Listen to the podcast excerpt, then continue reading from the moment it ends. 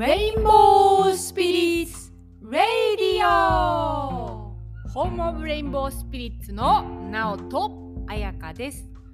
私たちは女性同士のパートナーで性別を超えた魂の結びつきから家族として一つ屋根の下で暮らしています。体やさまざまな枠ジャッジにとらわれず自分らしい色で生きていい。本来の色であなたの命が輝くことが全体の調和を取り戻すことにつながっているという思いをもとにそれぞれの魂の美しいグラデーションを一緒に見つけ輝かせていくための活動をしていますこのラジオは自分の色を思い出すヒントになるようなお話を各週でお届けする番組です。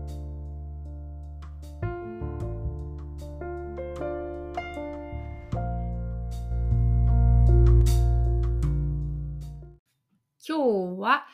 5月の15日日曜日に収録してこの後配信予定です。はい、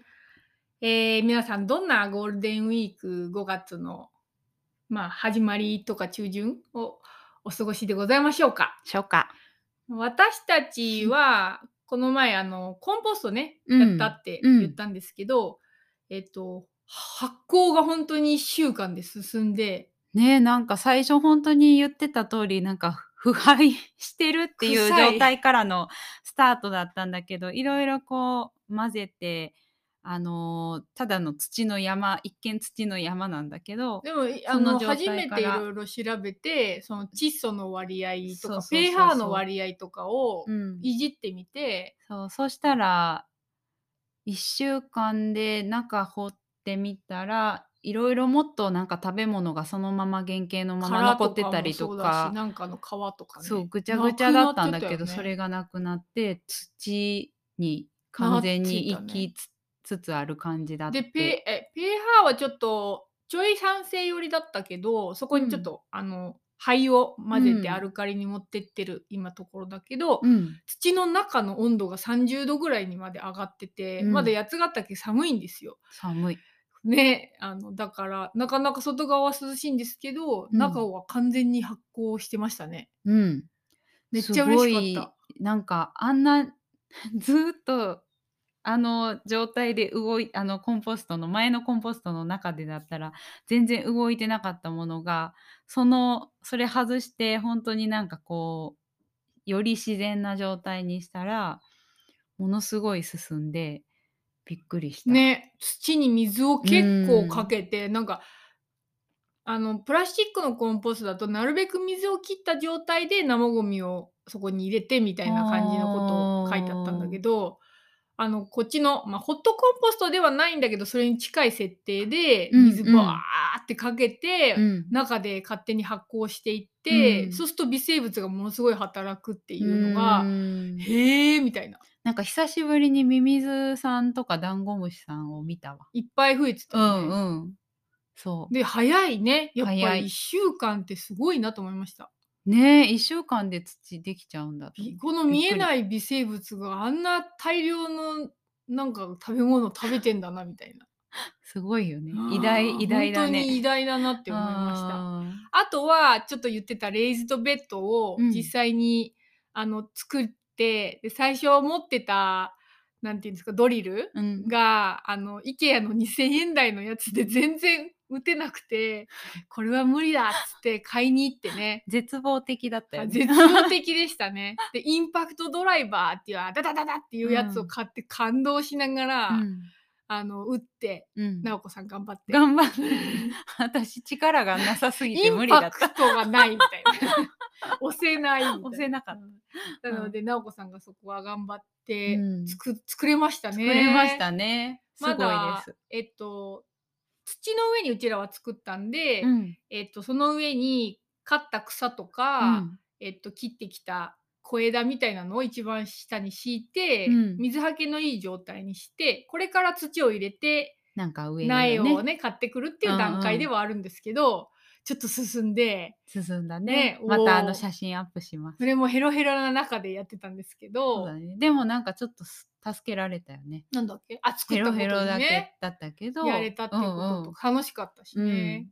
で種もまき。ああのそうだ。い今まであった方のちっちゃい畑がの畑スペースがあるんだけどそこに種まいたね。そうでまあ自家採取したインゲンの種が2018年のやつで ちょっとえっとカビも生えてたかなみたいなやつなんで、うんとちょっとだけ古いいつのだかわかんないインゲンの種がままいて、うんうんうんうん寒いのもあってまだそれは芽が出てない。そうだね。でモロヘイヤと小株小株はものすごい出てる。小株はすごい出てきてモロヘイヤはちょろちょちろょろちょろ。まあ、全てあのちょっとね期日が経ってしまっている種なんで。そうだね。そんな感じで、うん、また経過をうん。お知らせしつつそうですね。い。きたいと思いますが。あとなんだっけ？あ看板。血液あ看板ああ看板そうかそうか。看板。もえっとあとウレタンの塗装2回塗ったら出来上がりそうか。表札ね表札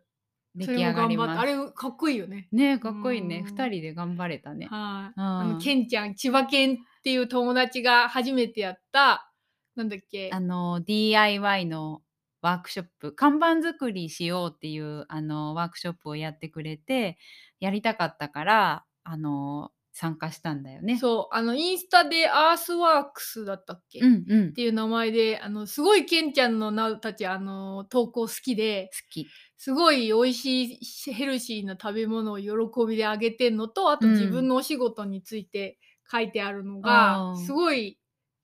なんでだろうねすごい好きだね。う、んうん。面白いよね。面白いよね。うん。人がすごい出てるっていううん。か、そうそう。でその人あのケンちゃんに導かれながらなんか自分たちだけだと慣れないことってなかなか一歩す踏ぐに踏み出せなかったり。釘もいっぱい種類があるしそうなんか塗選ぶっていううん時点でもうそれが億劫みたいになっちゃうんもうだけど頭がピーってなってそうそうそう。だけどあのそうやってケンちゃんが大丈夫っていう感じですごいこういてくれてであのこう細かいところとかこうフォローしてくれたりとか本当にいっぱい助けてくれたねから、忙しいのに質問したら全部答えてくれてね。そうそうそうそう。だからなんかそのおかげですごくなんていうのかな自分たちだけでは踏み出せない一歩とかがすごいいっぱい新しいチャレンジとかがその中でできたからすごいありがたかったよね。ううんん。あのケンちゃんは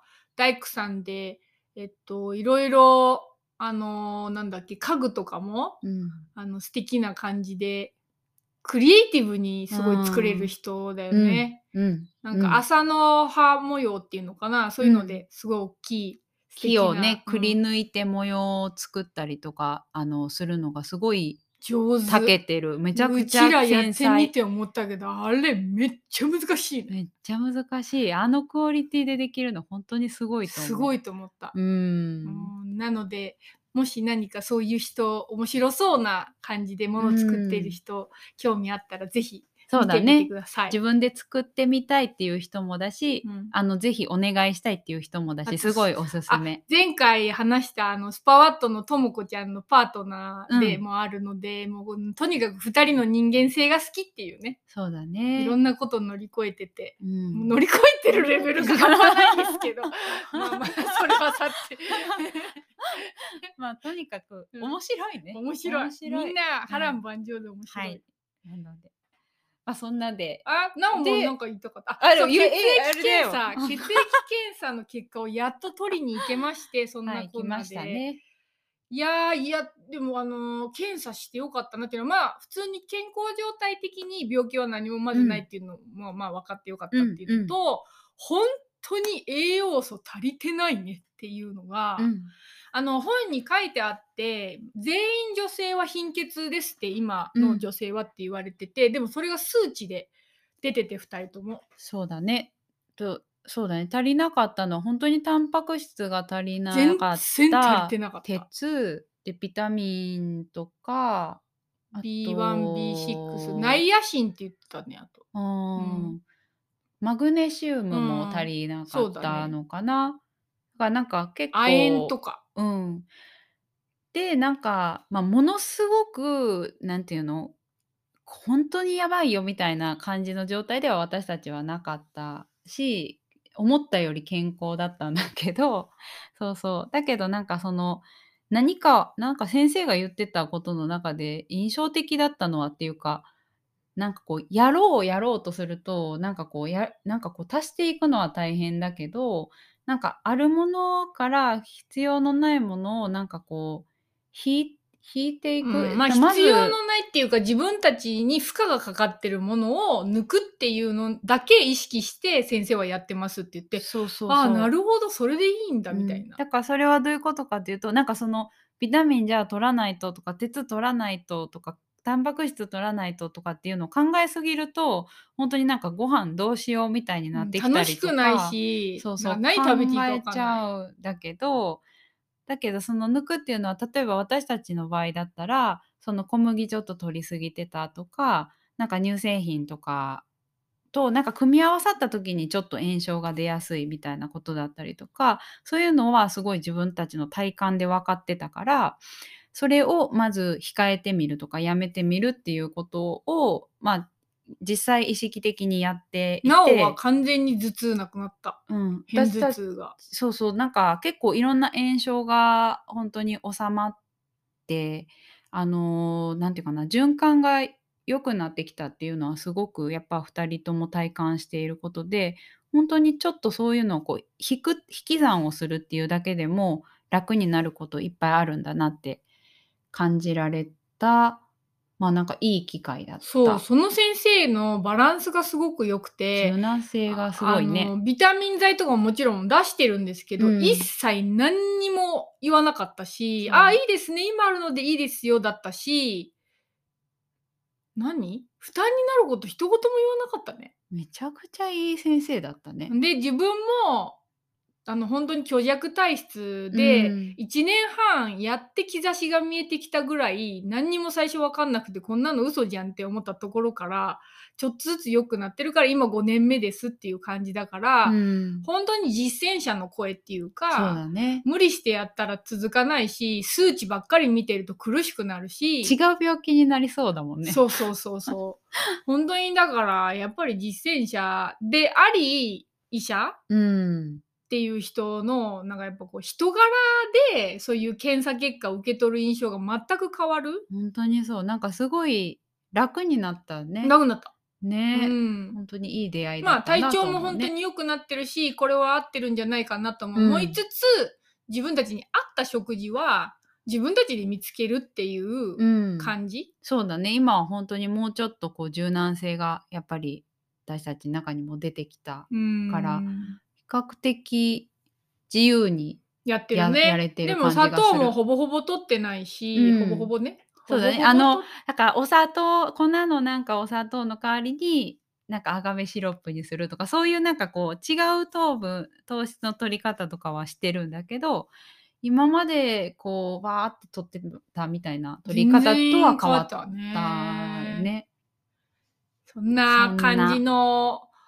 えー、と外側はねまあまあいろいろ動いていた感じなんですけど、この2週間の内側の私たちの変容っていうか嵐っていうか何ですかあれ？いやもう嵐ですよ。について あのーまあタイトル的にはあの英語なのが思いついてて「The Dark Night of the Soul」っていうのがなんか思いついたやつなんですけど、うんうんうん本当に魂が新しく変容する時に必ずぶち当たる闇っていうのがあって、うんうん。その時のプロセスについて話すことが今もしかして同じようなプロセスを言ってる人もしくはこれからの人にきっと役立つんじゃないかなと思うので今日はそれを、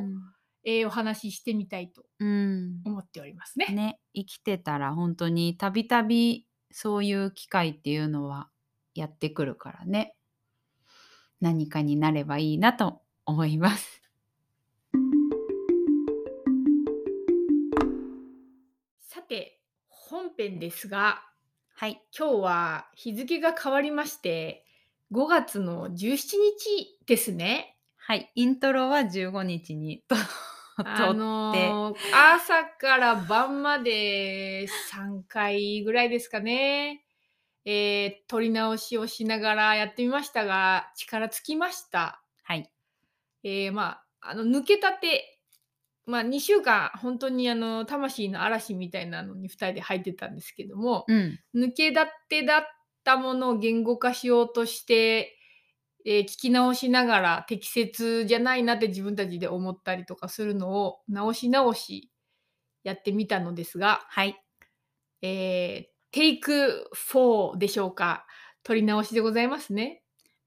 そうでございます。はい。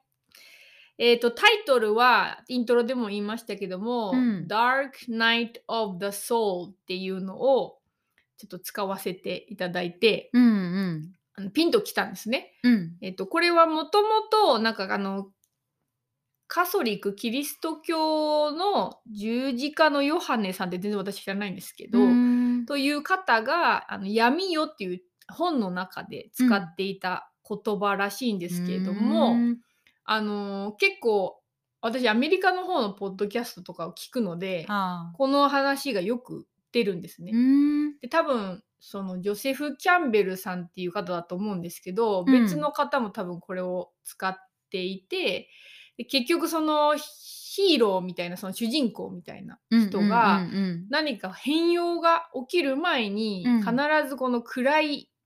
魂の暗い闇みたいなのを体験するっていうこと。まあ、人生の中に結構たびたび人の中にあると思うんですよね。うん。でうちらの、えっと、今回のも結構ディープだったんで、うん。まあ、まさにそれだったのではないかっていう感じ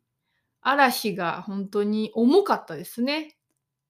重かったし、激しかったね。そううん。というわけでちょっとその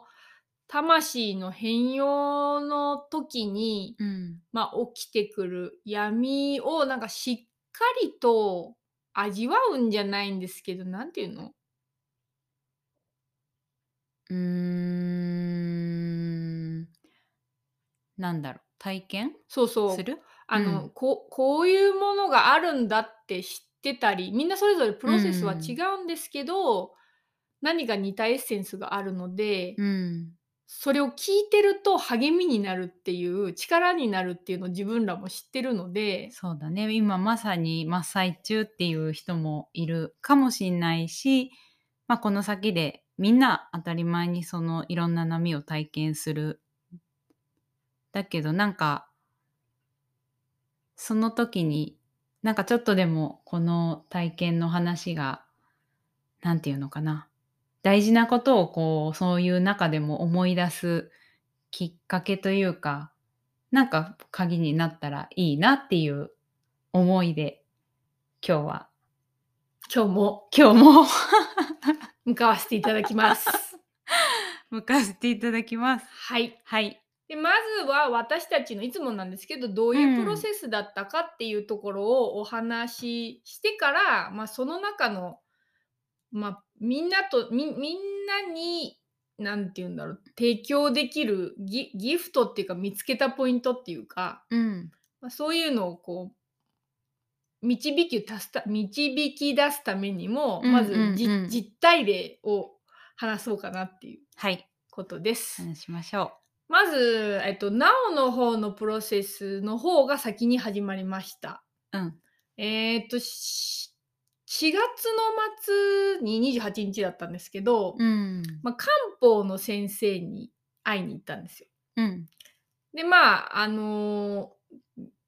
だいぶ前からその先生のことは聞いていて、去年も行きたいなとは思ってたんですけど、まずいそこで行けてない、何かい、行く流れにならないみたいなのがまずあって、うん。で今年はそういうなんて言うんでしょう体調に関する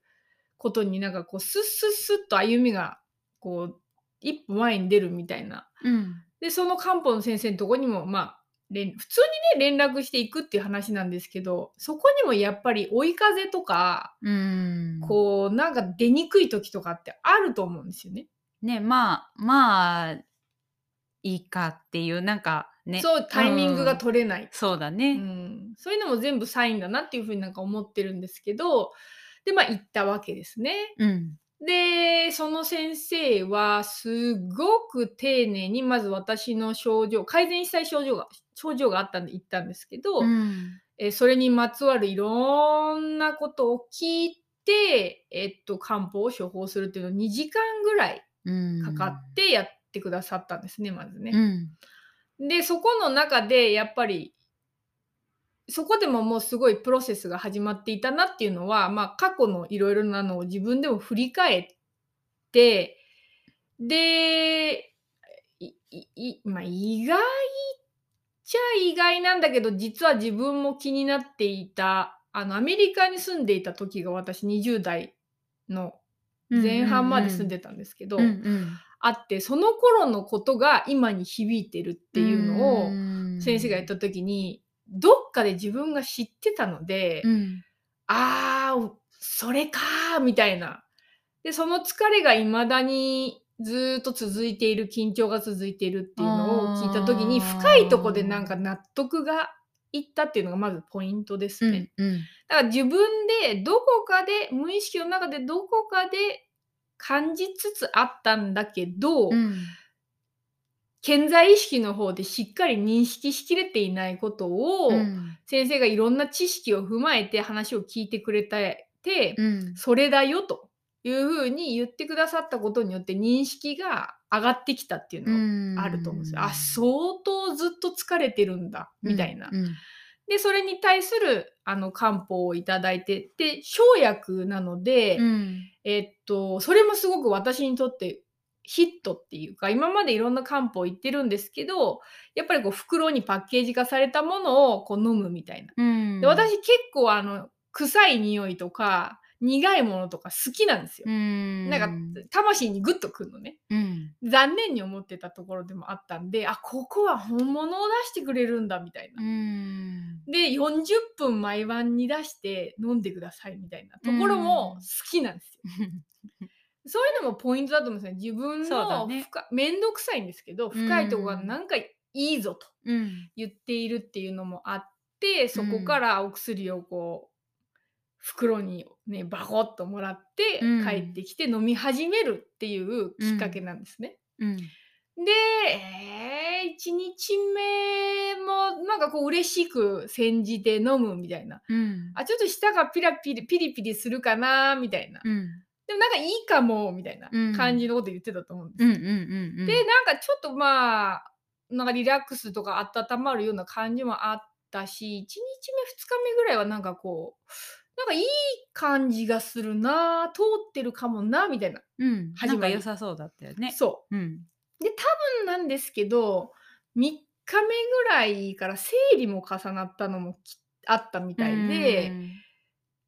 もう血流がものすごい悪くなっていったんですよね。で、同時に食事のこともやっているのうで、ん。胃が全く動かなくなったん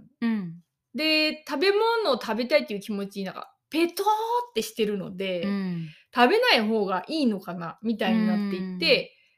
断食になっていったんですね。うん。それで良くなってくるのかなと思いきや2日目どんだけ寝ても起きる気力が出てこないっていうのをうん。まあこうなんとかやり過ごしてみたいなちょっと食べたりみたいな。うんでも3日ぐらいダラダラしてるとだいだい良くなってくるんであのまあそそういう感じにしてて、まあ、いろんなことやりたかったんで焦りもあったんですけど、まあ、諦めて、うんやれることだけやってみたいうな。んでも3日経っても4日経っても朝がとにかく起きれない。うんなんかこう血が巡る感じがしなくていつものピンってこうもうちょっとピンってなるやつがピンっていうのが来ないんですよ。うんうんそれでだんだんだんだん追い詰められてきてこう人生のこう視点で立ってみても今もうちょっとこう前に出た方がいいっていう時期を感じてたりしたので。うんそういう時に一歩出せないっていうのがすごい負担になってきて、うんなんかこのままずっとこれで夏行っちゃったらどうなるんだろうみたいな。うんで、っていうのが続いてて何かをやりながら、レイズドベッドとか作りながら、ちょっとちょっと進みながら、で、7日目に至った時にもうなんかもうヘロッヘロで、うん全然気力が湧かない。うん。で、なんかもう、なんかでも全然ダメだ、みたいな。うん。もうおかしかったね。おかしかったよね。うん。うん、それで、あのーなんかやろうとしたんだけど、彩香ちゃんにもう寝たら？って言われて。で、電話したらいいよって言って。そう、でも、でも多分もしかしたら漢方が合ってないのかもしんないみたいな。で、あの、ベッドに行って、んあの、まだ開始前だった漢方薬局に電話したら、優しくお母さんが出てくれて、まだ時間外なので受け付けられないですけど、カルテ見ておきますからねっていう、まず優しいガイダンスがありながら、もう藁をもすがむ、すがる気持ちで。うん。ただもう、あの、時間9時ちょうどに先生の方から電話してくださって、うん、どういたしましたかという感じで状況をまた詳しく聞いてくださって、うん。全部聞いた上で、ものすごいバシッとした声で、うん。あの、それはその20年年来の疲れを、もうギリギリずっとこの気合と気力だけでうんこう抑えてきた。うん。ものが初めてリラックスする薬を飲んでるわけだから、うん。解かれてやっと認識できるレベルにその疲れが出てきてるんですよと。うん。でその飲めてること自体美味しいっていう、まあ、すんごい美味しいわけじゃないんですけどなんかいいみたいなうん。感覚がある。っていう自体絶対にその薬が合ってるから、うん。飲み続けてくださいっていうのを、うんこうすごく分かりやすくしかもこう電話口でこっちがこうひひ弱になってたりするうん。ののちゃんとこうエネルギーのサポートっていうかバシーンっていう感じでもう絶対的な感じでこう言ってくれたんですよ。うん。でそれがものすごい自分の転換になって、うん。でその時でもねもう本当に多分自分のの心の中で SOS を発してたのでその日はすごいいろんなヘルプが他にも続いたんですけど、うん。なんか荷物が届いたりとか、うん。生徒さんからなんか連絡があったりとかで、あの本当にヘルプっていうのはそういう時来るなって思ったんですけど、そっからそっかとこんなに疲れが溜まってるんだと。今は起きれなくて当然だし、うん。休んでくださいって言われて、はあみたいになってうん安心したんだよね。うんうんそしたらなんか全然動けない気持ちだったのがなんか動ける気持ちにちょっとなって、うんでできる範囲でなんかその日も動いて、うんだんだんだでしっかり食べてくださいって言われたんですよ。うんで胃が動いてなかったんで食べない方がいいのかなっていう他の知識あからねそう。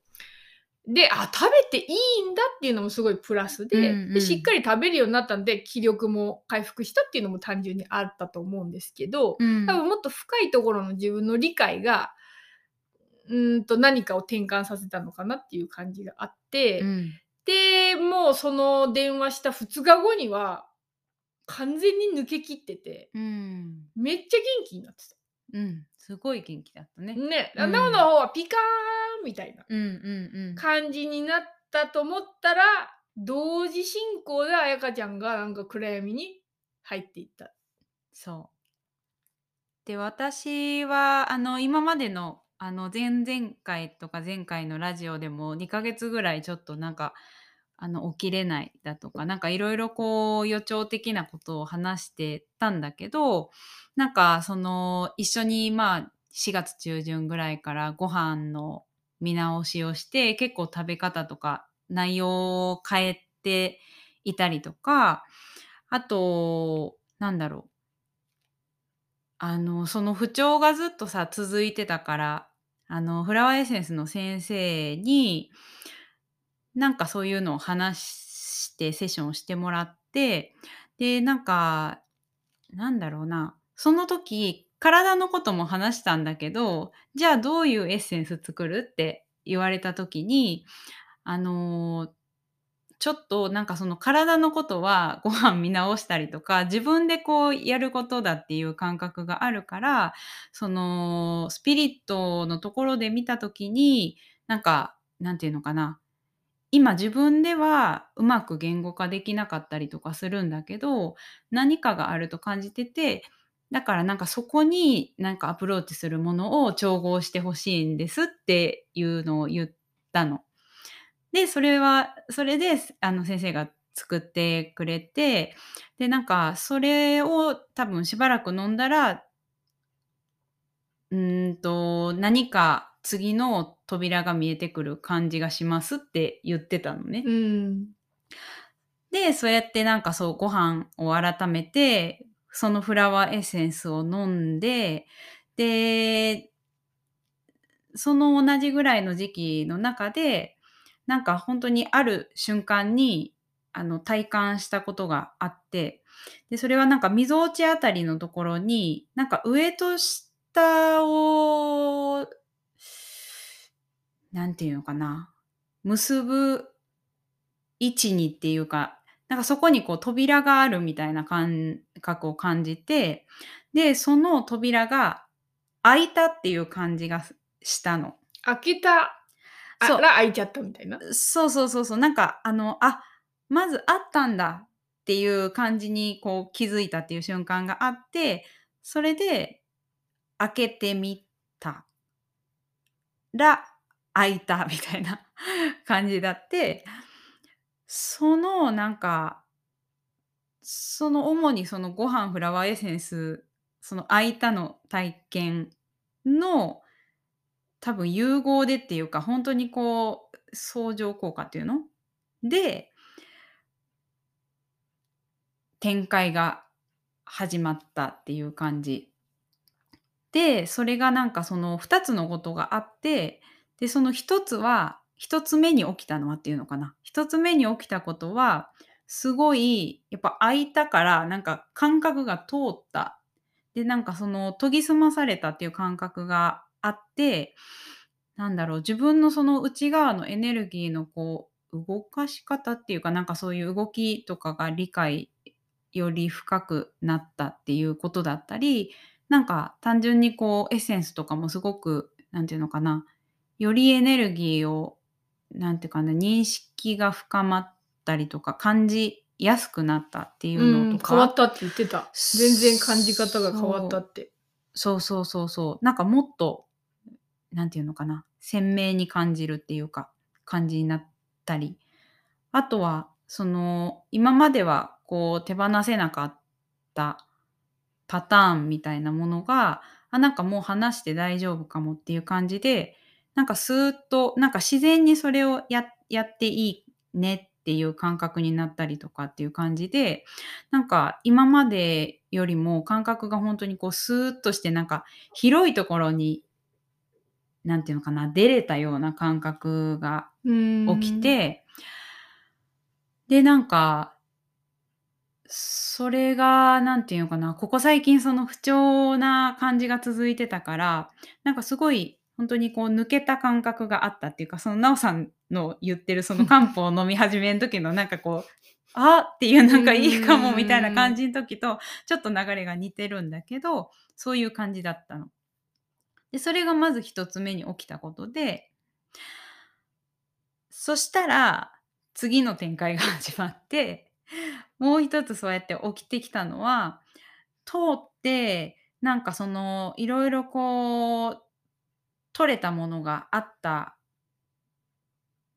ことでなんかそれによってさらにその奥にずっと眠ったままになってたっていうかその底にこう閉じ込められたままになってた過去のそれも一緒だね。なんか その過去のアメリカ時代のって言ってたけど私もその幼少期だったりとか20代前半ぐらいまですごく苦しかったからなんかそこの人生のその前半ところで体験してきたなんだろうトラウマぐらいのものだったりなんかネガティブな感情の集大成みたいなものがなんか 全部寄せ集めましたみたいなやつがあるなんか外側からのエネルギーにがきっかけでバーって一気に溢れたっていう感じになったの。そうどうどうしたの？みたいな。私すごいさなんかあのうわーっていうやばーっていうところからファーンっていってさで彩香ちゃんも大体支えてくれてたからそういう時って疲れとか、うん。自分が頑張ってたからっていうのでちょっと調子悪くなるパターンは知ってたからあそれだろうなーって思ってたらなんかえー？みたいな。そうそう。自分でもちょっとコントロール不能な状態になってでまあずっと泣いてるみたいな感じになってでまあ生理とかももうすぐだからなんじゃない？みたいな感じでなおさんも言ってくれたりしたんだけどそういうんじゃない？みたいな感じ。で自分で何とかしようってでも思ってなんだろう今までこうさ育んできたものっていうかなんかこうワークしたりとかなんかこうそれこそ前回のラジオで、まあ、責めないっていう 責めることについて話して責めることはいかにそのなんていうの？無意味だみたいなね。だ っていうこととか話したんだけどもうそんなの全部もうもう全然当てなんかこうぶっ飛ぶぐらいの感じの状態で攻めまくり。そうだけどなんかその時に言ってたこととかを思い出してこう自分で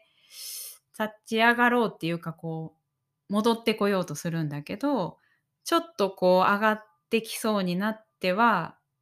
もうなんていうのかな引き戻されるというかもう本当にそれをこう何度か繰り返すっていう感じでもうどうしようもないなっていうところまで行ったっていう。でそういうのって本当にめちゃくちゃ久しぶりだったから、うん、まあ、あの、あれぐらいのやつは本当に久しぶり。なんかすごい乗り越えてきて、どんどんそこが縮小されていったから、そうそうそうそう。だからなんか本当に、なんかこう今までの何だったんだろうみたいな、今までこのなんか育んできてなんかすごくなんか広がっていってたのって何だったんだろうっていうぐらいそういう感じにどんどん、なんていうかな、抜けられない沼みたいな感うじんだったんだけど、もう本当にどうしようもなくなって、なくなったんだけど、あ、なくなってなんかどんどんこう自分ででも自分のことだから自分でやらないと、自分で超えるしかないと思ってたし、なんかそう思えば思うほどまたなんか孤独感みたいなのもものすごい強くなってきたりとかして、でも本当に苦しくて苦しくてどうしようもなくって、やっとフラワーエッセンスの先生に、まあ、助けを求めた。そしたら、その先生も、やっぱり本当になんかこうジャッジなくっていうか、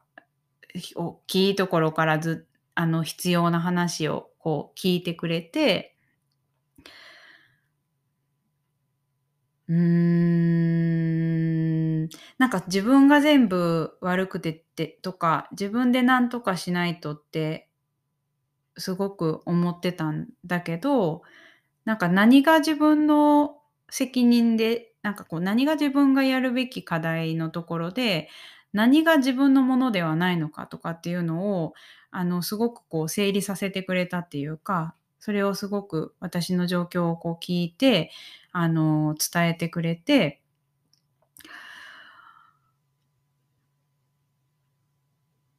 そしたら、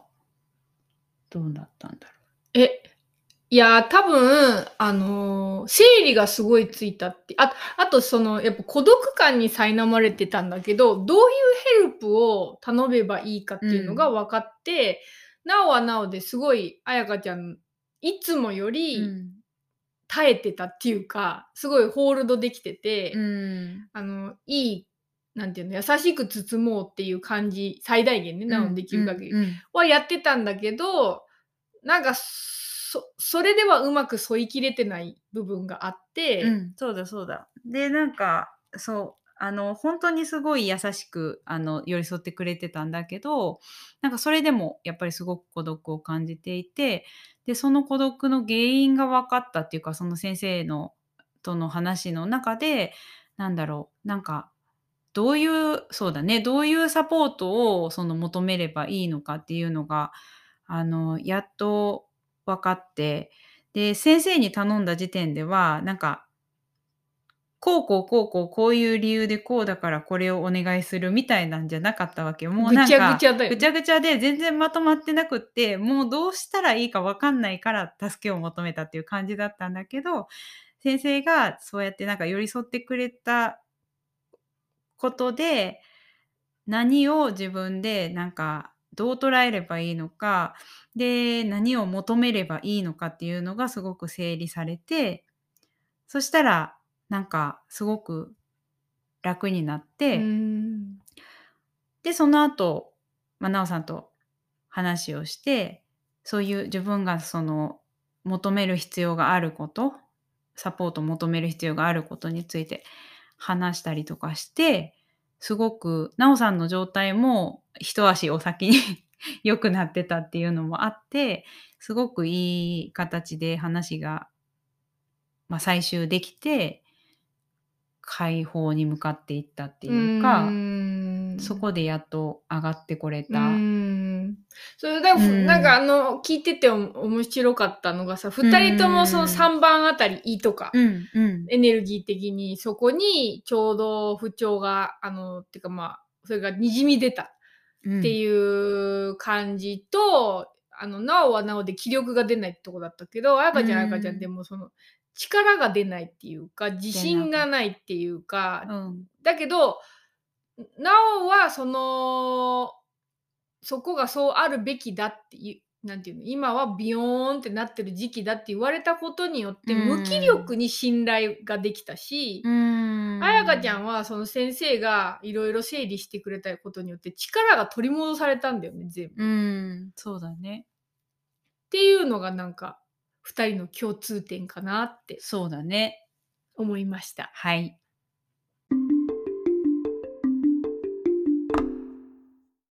そんなまあ2週間だね本当大体本当に2週間だったね。うんだねでもなんかその前からの不調もあったからなんかあー もうなんか長い2週間どころじゃな確なかったけど確なんかやっとその長いしばらくのやつのそうだね予兆から含めたら本当に一区切りうこーうん来たっていう感じかな。今もうあの嵐は抜けた感はあるんですけどこっからもなんかいろいろ続いていくっていうなんかこう地球レベルで見ても、まあ、戦争うんぬんかんぬんとか食料うんぬんかんぬんとかも含めて気温とかもねおかしな感じだし、うんまああのアップダウンは今年絶対激しいと思うんですよね。そうだね。なので、まあ、一旦一区切り的なことではあると思うんですけど、ちょっとポイントをまとめておくと、うんよりみんなの役に立つのかなって思って、なんかそういう魂の暗い夜みたいなのがうん。それぞれ来ると思うんですよね。でその時うにそれに変に抗いすぎることなく、うん。そのプロセスがしっかりあこれかなみたいに理解できるようにちょっとなんかまとめてみたんですけど、うん。まあ、一つ目はあのいくつも予兆があるよねっていう話。うん、そうでしかない。なんか今回はあのプロジェクトあレインボーカラースプロジェクトが、えー、と3月から始まっててその中でこうみんなに提案したことでもあったんだけどなんかサインを本当にこう書き留めておくとかもやってたりとかしたからなんかよりその予兆っていう感じはなんかこう分かりやすくなんかぼんやりもしてたんだけどしつつもなんなんかこう兆しっていうのがこう確実に刻まれてた感覚は今もやっぱりある。うんそれからあのそれぞれだったですけどきっかけになることがうんうん。ある、触媒になることがあるっていうことでまあ2人とも自分でつかみに行ってるんですけど漢方だったりとかフラワーエッセンスだったりとか、その、まあ、チャクラ的なものをこううん。開けるみたいなところにうん。行ってるんですけどそれもなんか自然な流れでこうきっかけが来てて、うん。多分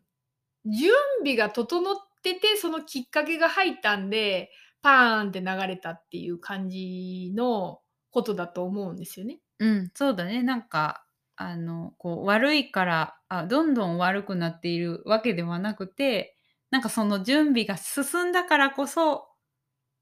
開いた扉っていうか。うん。うん感じだね。前にもちょっと触れたかもしれないんですけどあうんの大好きなスヨガスートラの第4章の3っていうところだと思うんですけど、うん。その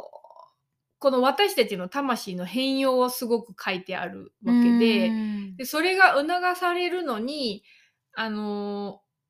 まあ、きっかけとなる存在例えば先生みたいなうんうんカウンセラーでもいいですけど、うん。そういう存在がもしくは自分自身うん。あの農夫で農夫のようであるのがこう適切だよって話で、うんうんうん。どういうことかっていうと土地を知っていてそれからその作物の力を知っていて、うん。ただ邪魔になっているものを取り除ければ、うん。水が自然と流れるとかその開花が自然と促されるっていうことが書いてある。うんうんうん。で今話しててあそれだったんだなって思ったんですけどうん。ブワー流れたんですよ。だからきっかけがなんかあるっていうそうだね。うん。でえっと3つ目のポイントは私たちのポイントですけどこの丁寧な寄り添いが人からあの会ったことによって魔法が深まったっていうのがうん。なんか実感としてはそれがタタタタタっていう風になおは薬多分渡されてたりすると、うんうん。そこまで深いプロセスは始まってなかっただろうなって思う。うん。薬自体に力があるっていうのももちろんあるんだけど、うん。それに力を宿してるのはその先生たちなんですよね、間違いない。で、うん。自分のその先生に対する信頼がうん。受容体を開くっていうか、うん。そのケミカルによって深いプロセスが始まってるっていう。うん、そうだね。うん、で、えっとそれがまた植物の力、両方そうだね。うん。によって引き起こされたっていう感じでそれも大きいなんかあの大切なポイントなのかなっていう。うん、植物って本当になんかあのそのペール ペペールじゃないよ。ペルーの メディスンマンのプーマさんも言ってたけどさ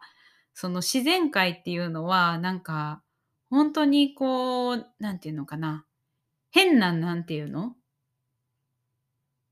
人間みたいなこう遠慮みたいなんとかさこう。加減みたいなとかってないじゃない？こうだからこういう調整をするっていうなんかすごいこうシンプルで、うん。だからなんかパワフルパワフルさがなんていうのかな、まあ、すごい激しい時もあるっていうか、ん。そうそうそうそう、まあこちら側が素直だと余計そうなのかもしれない、ね。そうそうそうそう。だからなんか抵抗がないほどにすごいこう直にこうすごいパワーを発揮するっていうか、うんすごい浄化力とそのなん。ていうのかな導き力っていうかをなんかすごく毎回感じる。うん。うん。だなんでポイントの中に植物っていうのを入れたかっていうと別に植物がうんたらかんたらっていうかうん。太古の力。うん。もともとこの地球に備わっている何かみたいなのにすごくパワーがあるなっていうポイントだったんですけど、うん。でそれによってものすごい奥の中に自分たちが何かの力によって無意識ですけど、うん閉ざしていたしまっていた何かがうん。出てくるっていうか、開くっていうかうん。それによってもうコントロール不能になったっていうポイント？そうだね。なんか本当にこう自然界っていう感じでなんか私たち自身も自然界のこうし自然の一部だったりとかするから本当になんかこう表面のところだけじゃなくってなんていうのかなその自然界が持ってる本当にこう人間にはちょっと理解するのに時間がかかるような大きななんか愛のあり方みたいなところにすごく働きかけるっていうか、だからなんか考えとかなんか気持ちとかよりももっと奥の本当に魂からこう見える層から見えない層までこう全部にすごく作用するっていう感じ。うんうんそれでなんかそのコントロール不能になった時に私も焦りましたけど、うん。あやかちゃんも焦りましたけど、うん。悪化してる。前よりひどくなってる。みたいなところですごい不安になったんだけど、うん。そのいろんな予兆がありきっかけを取った自分たちにそれが起きたならばそれは悪くなっている悪化ではないっていう認識が結構大事っていう。本当にそうだと思うどうしてもやっぱりネガティブになっててもう落ち込みきってるとどうしてもその悪くなったとしか思えないんだけどでもやっぱり実際はこう向いていったからこそ見えてきたやつっていうそうか新しい段うんうん階に行くだけの土台が準備されたからこそうんうん解放された海みたいなものなので、なんか出るべきものが出た。そうそう本当にそんな感じだよね。だからその時に本当に大事なのは新しい領域に踏み出してるわけで、うん泳いだことのない海の深さに入ってるわけだから、うん。やっぱりガイダンスっていうかサポートその海に先に入ってる人たち、うん。そこがどんな海流なのかを知ってる人たちのサポートが、うん。やっぱり必要になってくるっていうことなのかなっていう。うん。でなんかあの昨日あのそのレインボーカラースプロジェクトのクラスがあってでその中でも出てきた話題だったんだけど実際に今回の自分っていうのもそうだったんだけど本当に苦しいとこにいてどうしていいか分かんないっていうところにいる時ってなんか助けの求め方が分かんないなっていうのがあって、うん言語化できないもんな。言語化できないしなんかその、まあ、自分の責任だとか自分で何とかしなくちゃっていうのが私の場合はよく働きやすいっていうのもあったんだけどなんかなんだろうそのなんて言っていいかわかんないみたいな。そうそうそうでが小さい時のことをそれで思い出したんだけどさなんか自分のことがちゃんと言語化できないとなんかダメななんていうの空気感があったりとかそのうまく言葉にできないっていうことをなんかが評価評価の対象対象になったり責められるだったりとかなんかそういうのって結構起きてたなって思うの。ど例えばこう言葉にこうするのが上手い人はさ成績が良かったりとかさそういう風にも扱われたりっていうのが学校っていうところでもこう起きやすい。ネガティブなことを言っちゃいけないとか。で私は結構感じるんだけど多分感じるものがこう多すぎて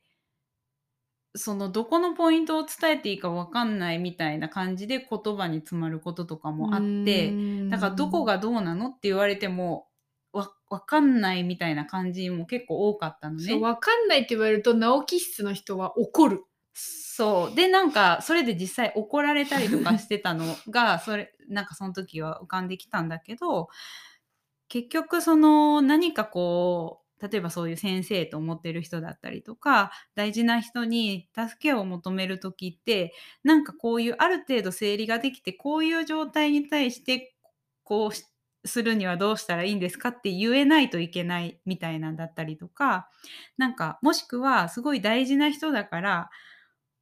こういうネガティブななんかエネルギーをこうそのままこう言っちゃうとそうそうそう共有しちゃうとなんか申し訳ないだったりとかっていうのが自分がすごい思ってたことだしでプロジェクトのみんなもなんかいくつかそういう同じような意見のことを言ってくれたりとかしてやっぱりそういう風に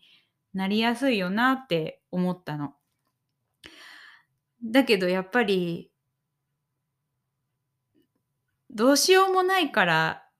先生っているっていうかそうなんだよね。そうそうそうそう。で自分がこう受け取る側あなんていうのかな先生側の立場の時っていうのは本当に分かんないからこそあの言ってくれたらいいってすごい思うんだよね。うんだけど自分が逆の立場だとそう思えなかったりとかするあから。のーこうガイダンスの立場に入るとさ個人で受けてないわけよねその人の相談とかなんかネガティブっぽく思うことを言ったりとかしても、うんそこを聞いてないのよね。そうエネルギーのとこで聞いてたりとかするからいいわゆる社会的にその倫理的にアウトとかその法律的にアウトとかなんかそういうのも何にも関係なくその人がすごいネガティブだったとしてもなんかそれをこう淡々ともっとこうき受けてるっていうか。そうあのなんかもっとその魂が葛藤していることの大事さみたいなとろ、ころで表面的にいいっすねみたいな応援とかじゃないんだけどそのプロセスがいかに重要かっていうのを感じながら聞いてるから、光が見れるんだよね。そうどうでどううでどうでどうでっていうものとかはあんまり影響しないそうそうそう、うん本当にそういう感じで。なんだけどやっぱ逆でしかも相当落ちてたら本当にそれって思えないわっていうのがなんか今回すごくやっぱ実感したこと。うん。だけどなんかなんていうのかな。そういう時こそ助けを求めていいし分かんないっていう状態なんですでもう十分というかそう点をとにかく点を言ってもらえればこっちの方でなんかあのそうそうそう。なんかもう結ばれてるものがあるから。そうそう。全部のこう一つの根っこみたいなのがポッてなんかこうこっちの立場からだと見えたりとかする。うん。そうそう。だからなんかそんな感じで本当にぐちゃぐちゃでもよくて、なんか、その、もうお願いするしかないっていう、その委ねるしかないっていうことに一歩を踏み出すっていうか、委ねるしかないっていうことに委ねるみたいな、ね、そうそう。っていうのの大事さっていうのをすごく実感したから多分この先でまたもし同じようなところまで入ったとしてももっと早い段階でその一人じゃないっていうのが分かるっていうか助けを求めることができるなっていうふうにすごく感じたから。それは同時に愛されていることを認めるっていう話なんよね。そうそうそうだからなんかすごいそこのポイント大事だなって思った。うーんなんか、うん今ののこう助けを求めるガイドラインみたいのをちょっと考えてみて、うんうんうん一つはまずもう自分ではわからない状況になってきているっていうのがもうそのガイドラインの中に入ってきてるから、そうだねこれをちゃんと認識して自分で何とかしようとしないっていうのもすごい大事。うんうんこれはわからんわと降参を認めるっていうのもすごく大事。うんうんじゃないと本当に冒険が危険になる。そうそうそうなんか先生が言ってくれたでもその壊れそうなんだなところまで我慢しなくていいじゃないっていうのをなんかあるこう話の中で言ってくれうてんなんか当たり前なんだけどさわかんないよね。ねでもなんえか言われてそうだなみたいななんかすごいあーって思ったね。まあうちらみたいな今回のケースは結構こうもうギリギリマックスみたいな話だけどうんもっとあの日常的なものでもなんかうんん、大したことないような気がするんだけどなんかぐるぐるして先になんかこう同じとこに戻ってきちゃうっていうのももう一つのガイドラインだと思う。うん、うん本当にそうだった。なんか、うん行っては戻り行っては戻りっていう感じでもうずっとそこから抜けれないっていう感覚うんはすごいやっぱり本当に大事なサインだと思うね。うんうんでもう一つは通常例えばなおだったら3日休んだら大体命が復活するのね。ダラダラしたりうん本読んだり YouTube 見たり映画見たりとかして何にもやれなかったけど休んでたっていう時があると、うんうん急にパーンって元気になるのね。うんうんでもそれを休んでみても兆しが返ってこないっていうのもサインだなと思った。うん本当にそう思長期化してるってう。いううか。んうんそうだねだそういう辺のなんかこう分かりやすいサインをちゃんとサインとして予兆としてうん受け取って自分でこうなんかこう一歩ヘルプだけ言うみたいな。そうそうそう本当になんかそれはうん大事だなと思うね。なんか一人ではないって知っておくことの強さ、うんあのと自分の弱さを知ってるっていうのも大事なことなのかなっていう。うんうんそうだね。それも信頼自分に対する信頼周りに対する信頼っていうので、逆に弱みを知ってるって強みなのかなっていう。うん、うん、そうなんかあそうそうなんか言いたかったこと思い出したあの先生がその先生っていう人ってさ多分私たちもちょっと思われてるところがあるかもしれないんだけどすごい完全なように見えるっていう何でも乗りこなしてるようにね。そうそう私もいこの私でさえ言われたことがあるけどなんか本当になんかあのなんかちょっと弱音っていうかそのよ自分のこう難しい部分とかをポロッとなんだろう例で多分話したかなんかの時にそんなことがあるんですねみたいな。彩香さんにもにもみたいな感じで言われてあそんな風に映ってんだって思ったことがあったんだけどなんか私も多分先生に対して同じように思ってたところがたあって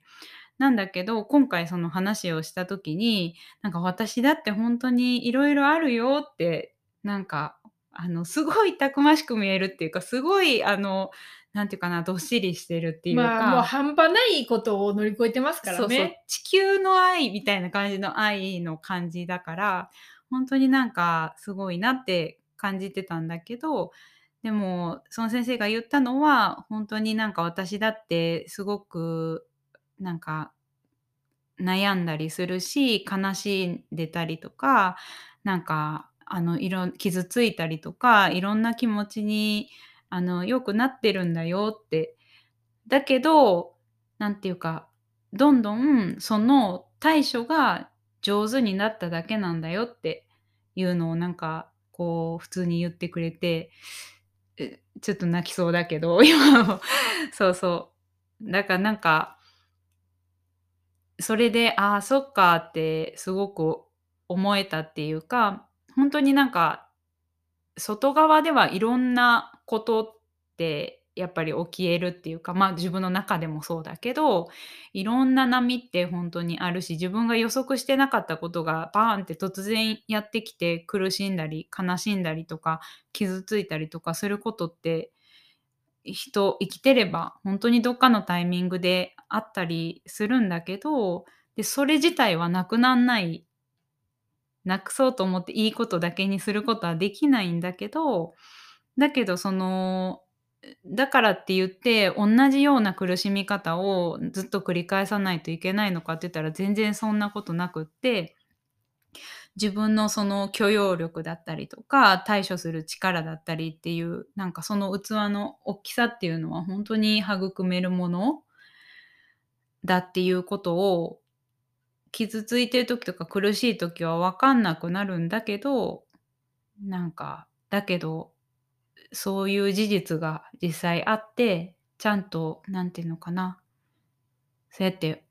大きくしていけるんだっていうことにうんなんか認識させても改めてその意味があるっていうかねそうそう本当に光を見出せたんだね。そうそうそう本当にそこのそこにいる時にその認識を再認識をさせてもらうっていうことはなんかものすごいやっぱりいつも普通の平常心でいる時にそうだよねって思えること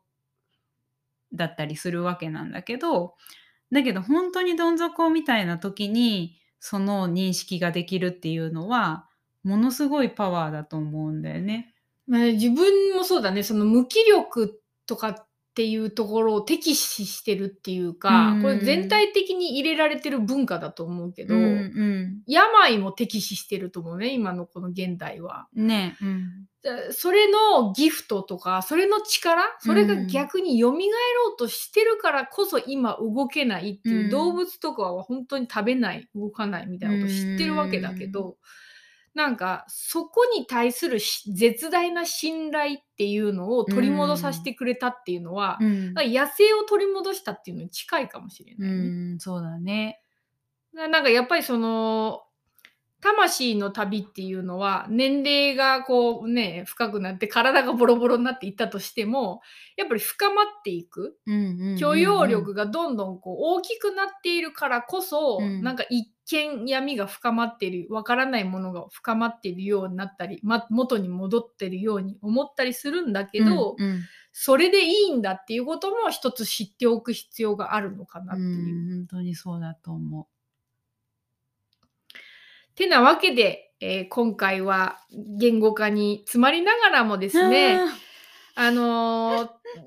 伝えたかったことは本当に私たちはうん。このスピリットっていうか霊長類なわけで、うん。まあ、魂を宿したうん。人、まあ、うん。肉体。でこの魂にとって何が大事かっていうのはこういう闇も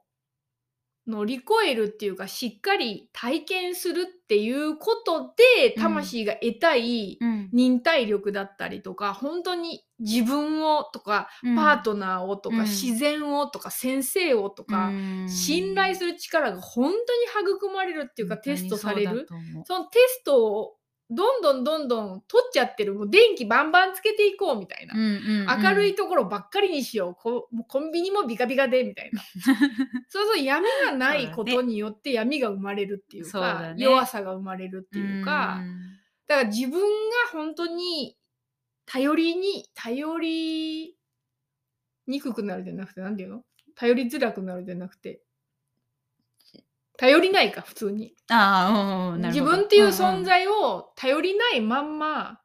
うんうん。あの死を迎えてしまう可能性がある、うんうんうんうん。自分を一生知らないまんま、うん。そうだね。だからそれやっぱり見えないところを旅するっていうのは、うん。魂が成長するのに不可欠である。そうだね。なんか闇に飛び込む必要はあの積極的に飛び込む必要はないって思うんだけどでも本当に自分が望んでることが本当にこう霊的にっていうかそのすごく魂の成長っていうのを望んでいる。うんっていう人の場合はやっぱりこういう試練みたいなものってあの時にこう時折やってくる。っていうのをすごい思う。本当に光と闇両方まるっと私なんだっていうか全部こうなんていうのかな全部で一つなんだっていうことをたびたびこういういろんな形で見せられる。うん。だけどあだだからうん。なんだろ なう。なんん。か、やっぱあの、根底的な力を取り戻すのに、こういうプロセスは不可欠であるっていう、そのげ現代的なプロセスで私たちは育っちゃったから、うんうん、あそうだね。本当にこう解放されてないものがあるうんうん。使い切れてないものがある、でこういうなんか自然が与えてくれるプロセスの負荷によって、うん。それがこうやっと解放されるとかやっと開発されるっていうことがうん。今なのかなって。あそうそう。それでいいんだっていうことが言いたかった、うん。だからそれを望ん魂の成長を望んでいる人にこそなんかその一見そっからはなんかこう離れてしまったような体験っていうのは当たり前に起きえるっていうこと、うんうんうん。ううんん、だけどやっぱりそれで大丈夫なんだっていうことをなんかすごく感じたうん。からなんかそうあの闇が闇と思えることが来た時になんかどうか本当に一人で頑張ろうとしないでっていうか壊れるまで頑張んないで適切な助けを求める勇気を持ってなんか一緒にこう広いところにこう行けたらいいなって思う。うんうんそうそこのところに直感を多分使って本当に相性の合う人、うん信頼できる人っていうのを心を開いて見つけておくっていうのが大事なところかなと思います。そうだね。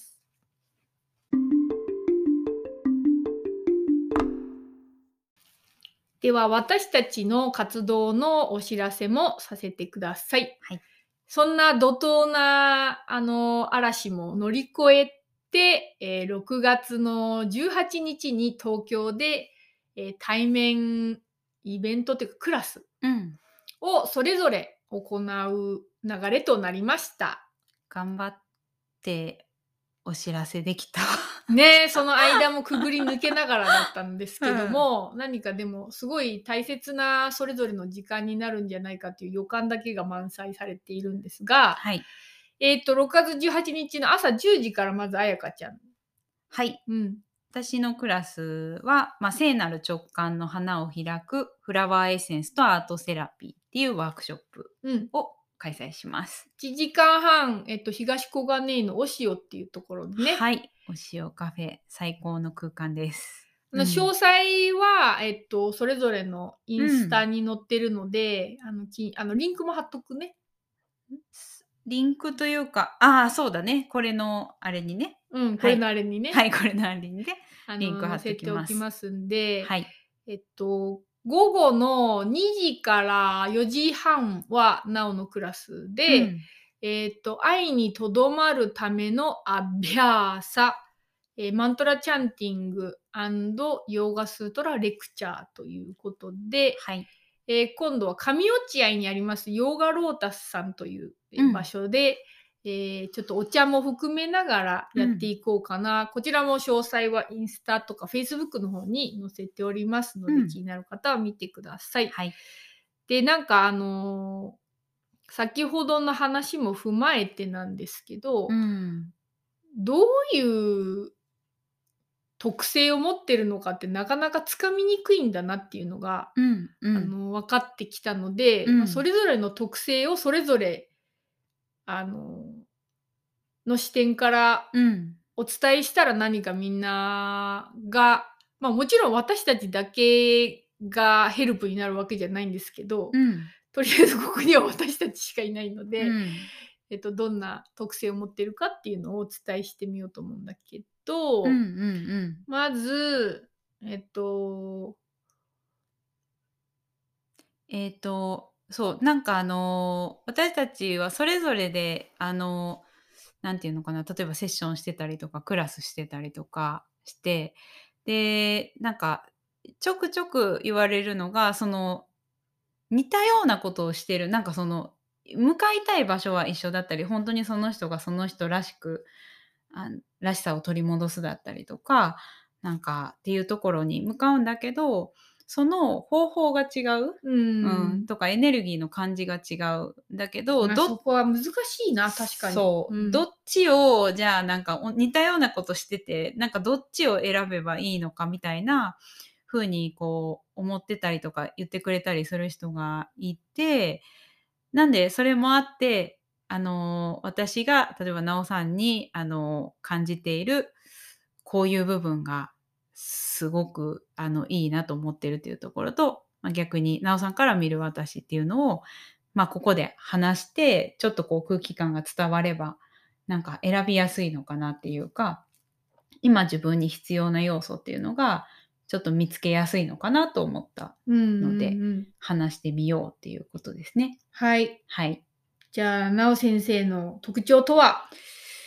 私はまああの今こうやって、まあ、パートナーになるあのっていう前までずっとこう学び続けてたっていう立場だったんだけどうーんなんかなお先生っていう人のその良さっていうのはまず、まあ、面白い。単純にね。面白い。でなんか楽しい。うん。でこれは軽く聞こえるんだけどものすごい大事ななんていうのかな要素だって私は感じていて、うん。うーんと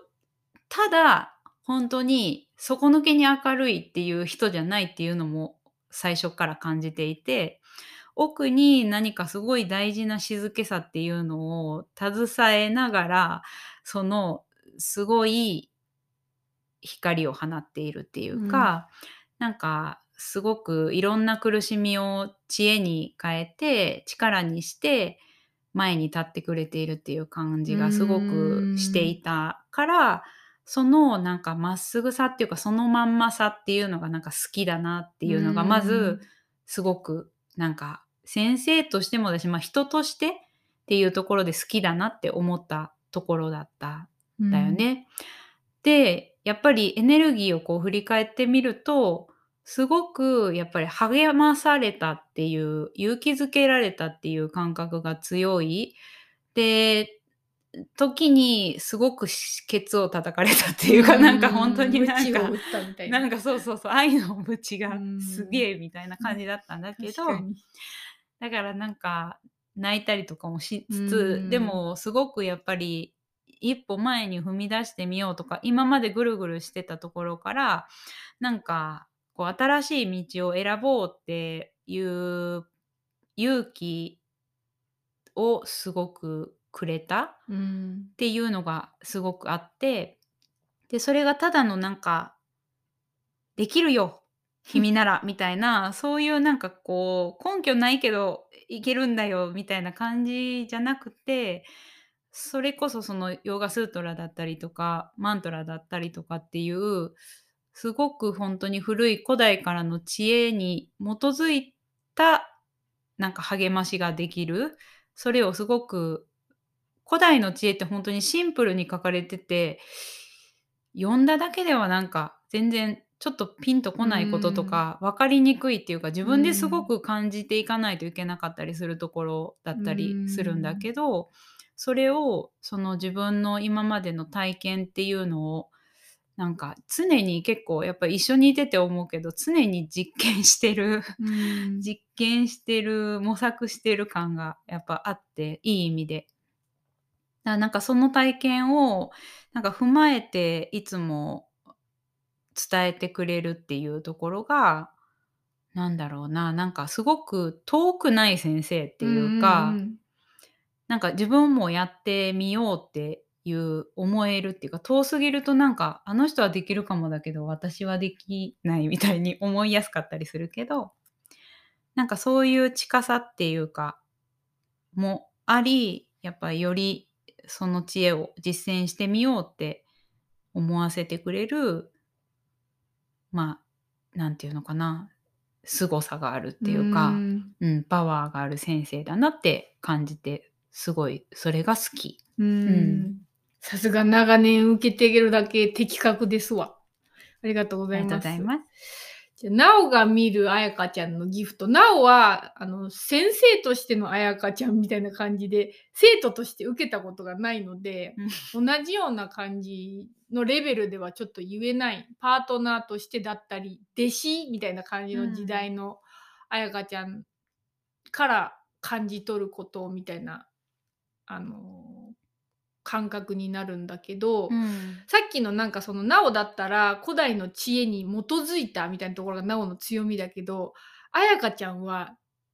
何の誰々が書いた何々とかっていう人間がまあ人間じゃないんだけどねスートは 本当はね。ね。でも何かこう、土台に基づいたっていうのがある意味ない。うん。本当の土台っていうの源っていうのにいきなり直結してる人っていうのがあって、昔はなんかそういうのやってたもっとねマントラがどうとかさスートラもやってたしさ、うん。でも今は結構それ取り除いてるところを一番ガイダンスにしてるっていうか、なおはそこぶっ飛ぶところ。いっいつも相談とかしてさっきまでなんか料理の仕方がわからないみたいなことを言ってたのになおがこう悩みをバーって話したりするといきなり心理みたいなところをブワーってこうなんていうの作り出してるわけじゃなくて本当に紡ぎ出してるっていうかその宇宙のなんかそれこそなんかそれっぽい言葉で言うとアカシックレコードじゃないんだけど、なんかその自分の感覚的にそこにバシッとつながって、とうとうとその真実を言語化してるのね。何この人みたいな。なんでそんなこと知ってんのみたいな。しかも何その、なんていうの、肝の座り方みたいな。そういうのになおは結構度肝、昔からそれはそうだね。弟子の時からそうなの。なけど度肝を抜かれることもあり今も支えられているところであり、うん私がすごく逆に学ばされてるっていうかガイダンスを受けてるっていうか頼りにしてるところでもあるかなっていうのが、あやかちゃんの中に揺るぎない真理とのつながりっていうのが宇宙とのつながりっていうのがすごくある。それがすごい女性的だなとも思う、女の人なおも女の人なんだけど、よりちょっと男性性の方の割合が多い私から見て、憧れるところでもある。その、何か深いものについなんて言うんだろう。頭の回路を通してじゃなくつながってるっていうところが感じられる。それがちょっと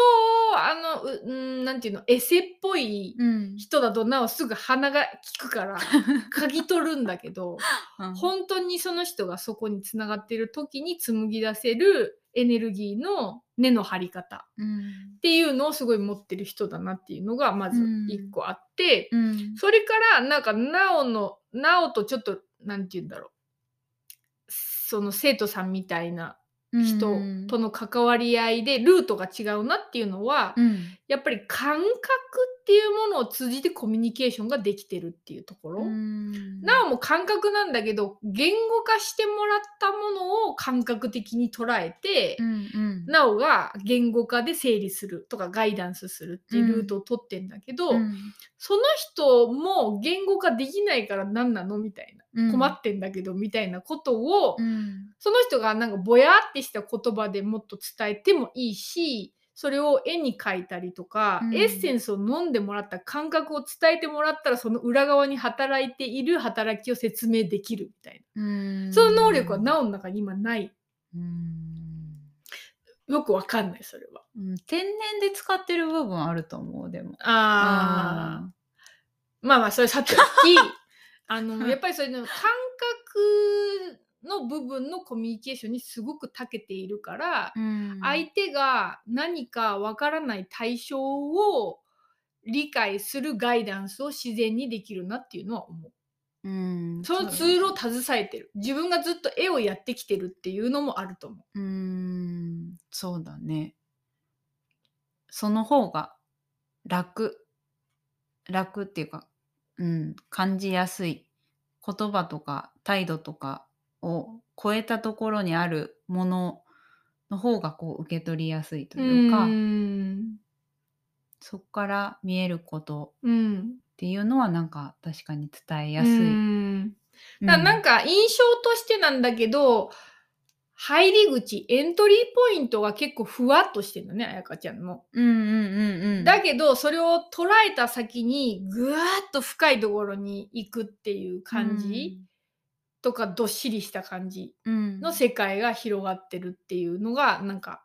受け取った感じで、うん。なおの方がもうちょっとなんかシャープな入り口なんかなみたいな、うん。うん。なんか言い方がよくわかんないけど。うん、でなんかすごい私の中では本当にあのー両方大事な要素ってすごく感じていて、まあ、より例えば女性性っていう部分が大きかったりと感感受性感じるみたいなところがあの真ん中に来てるのかよりなんかこう行動みたいなとこだったりなんか言葉だったりとか、えー思考だったりとかっていうのが真ん中に来てるかっていう違いなんだけどなんかフラワーエッセンスとか本当にやり始めて特にすごく学ばされているのがやっぱり両方のバランスっていうところがそれぞれのバランスの感じがあるんだけどやっぱものすごい大事でなんかなんだろう。まあそれぞれのクラスの時はよりそれぞれのバランスでやっているんだけどこの2人のこう関係性においては両方がなんかそのなんていうのかな。それの使い方をこう教え合っているような感覚があってなんだろう。なんかそのなんだろうな。その選ぶときに今自分になんていうのかな。どっちのエッセンスを入れてあげると、うん。えー、とよりその男性性女性性っていうところだって思考の力と感じる力のその両方のバランスがこういいところになんか保たれそうかとチューニングされそうかっていう視点でなんか見てみるといいかもしんないなって思う。そうだね。うんてなわけで、えーもし両方いいなと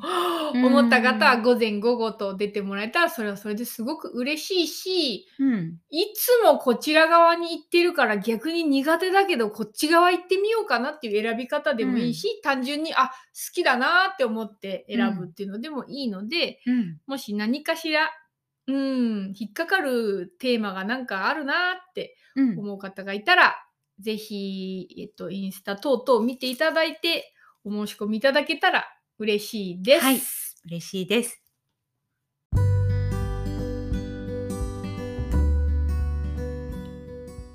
今日もご視聴ありがとうございました。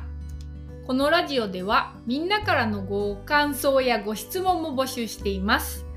お便りフォームへのリンクは、ホームオブレインボースピリッツウェブサイトのトップページ、または Spotify の説明欄にありますので、ぜひみんなの声を聞かせていただけると嬉しいです。次回の放送は5月の29日の配信予定です。またこの場を通してみんなと交流できることをとっても楽しみにしています。じゃあね